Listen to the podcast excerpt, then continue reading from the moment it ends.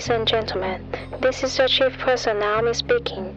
On behalf of Captain Sherry Cheng and his crew, we would like to welcome you on board Sherry Airline, flight number FM 74019. Thank you for choosing Sherry Airline. Shortly after takeoff, we shall be offering you a wonderful time. Should you need any assistance during the flight, please let us know. Thank you.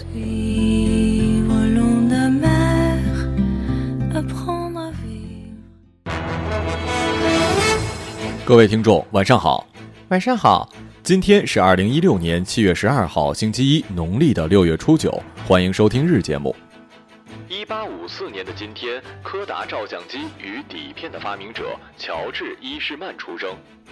今天的节目主要内容有：老公沉迷网络主播，老婆快被逼疯了。为免费吸毒，新婚女子主动与他人发生关系。小伙骑电动车被线缆勒住脖子挂翻。新版葫芦娃自带磨皮特效，七男找爷爷能找二百六十集。下面请听详细内容。发帖的是一位妻子，她在帖子里诉说了自己的丈夫沉迷于网络直播的苦恼。她也没有什么别的爱好，休息不上班的时候就窝在床上玩电脑，玩累了睡一会儿，睡醒了再玩，如此循环往复。上网就三件事：听女主播唱歌、瞎聊、看小说，偶尔玩玩游戏。其他的我都忍了，就是听这个女主播唱歌，真心的影响到我了。她也不是就听一个，同时打开两三个平台一起听，边听边看小说。要是一个女主播安安分分的也就算了，好几个在那边唧唧歪歪的边说话边唱歌，唱歌水平你们也懂得，不想评价了，真心吵啊！我一开始就抗议，从结婚到现在快两年多了，我真是想不通啊！你们男生为什么会喜欢别的女生唱歌？呢？其实我本人也不是很能理解，为毛那么多人喜欢看别人直播呢？重点如果有趣也就罢了，比如对方是一个东北大哥，说话特幽默也行。如果是女生，如果真的穿的性感或者长得漂亮也行啊。可是好多穿的可乖了，长得可含蓄了，可是还是一大堆人看直播，也没看到什么刺激的事儿啊。居然还有人花钱送礼物，我真的是不能懂。有那功夫，有那钱，还不如听听有益身心健康的广播，给主播送两个荔枝呢。他们都快月入十万了，本人真的跟他们没法比呀。你会爱我吗？你会爱我吗？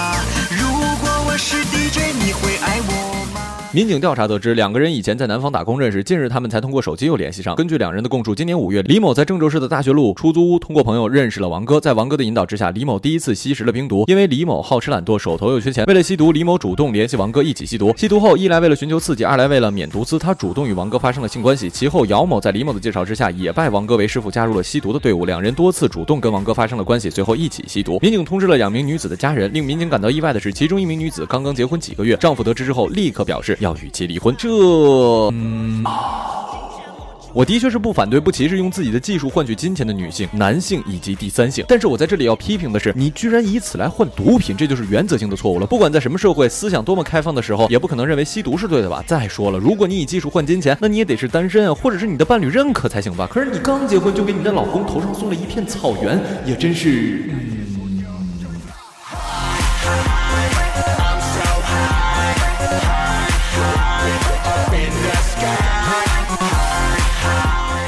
七月九号凌晨的三时许，郑州的小伙朱亮哲骑电动车带着朋友张义斌回家的途中，被华山路与港坡路交叉路口南侧路中间垂落的线缆勒住了脖子挂翻，朱亮哲当场摔得人仰马翻，在地上不能动弹。坐在后车的张义斌被摔得昏迷不醒。目前骑车的小朱因为颅内出血，仍在市中心医院重症监护室抢救，但肇事线缆的责任单位至今无法确认。这件事情我为什么一定要提？是因为我太有感触了。想当初我在初中骑着自行车上下学，从我们家出来正好是一个下坡。那天我穿了一件我最爱的天蓝色外套，本来想享受一下夏。夏天的微风的，谁知道突然脖子一紧，车瞬间飞了出去，我腾空落地。Mother fucker！你知道我是怎么做的吗？缓过来我就回家，拿了剪刀给它剪断了，而且是一段一段一段一段。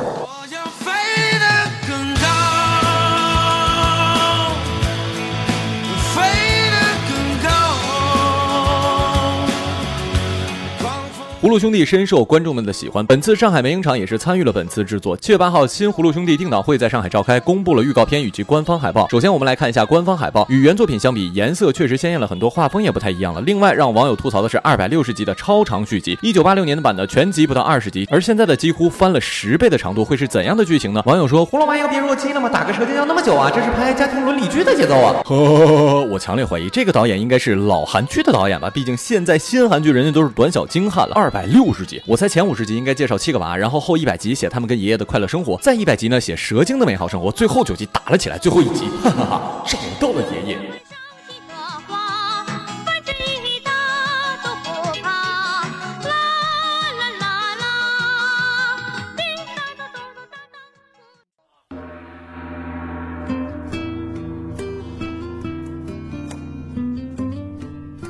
今日人物：商务伴游。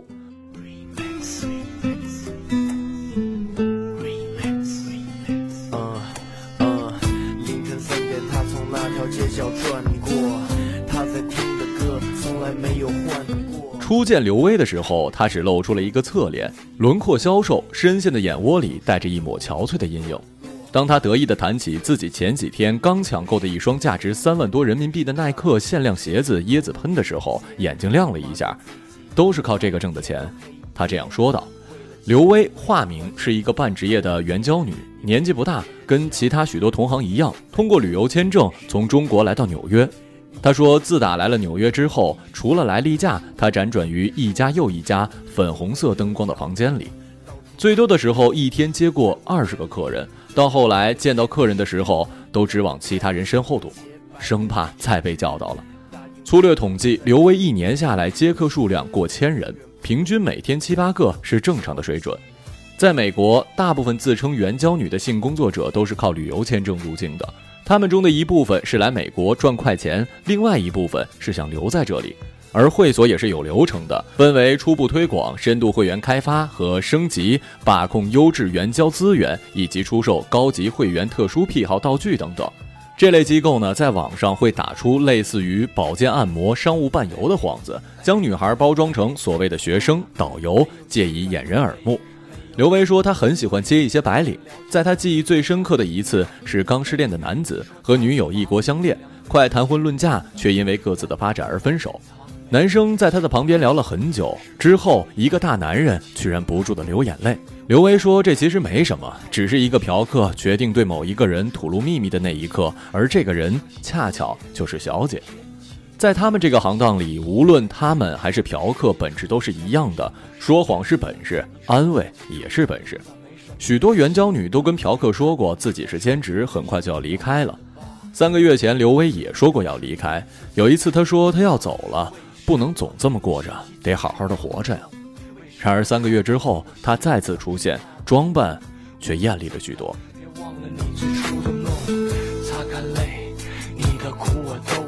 好了，以上就是本期节目的全部内容，感谢各位的收听，我们下期节目再见，再见。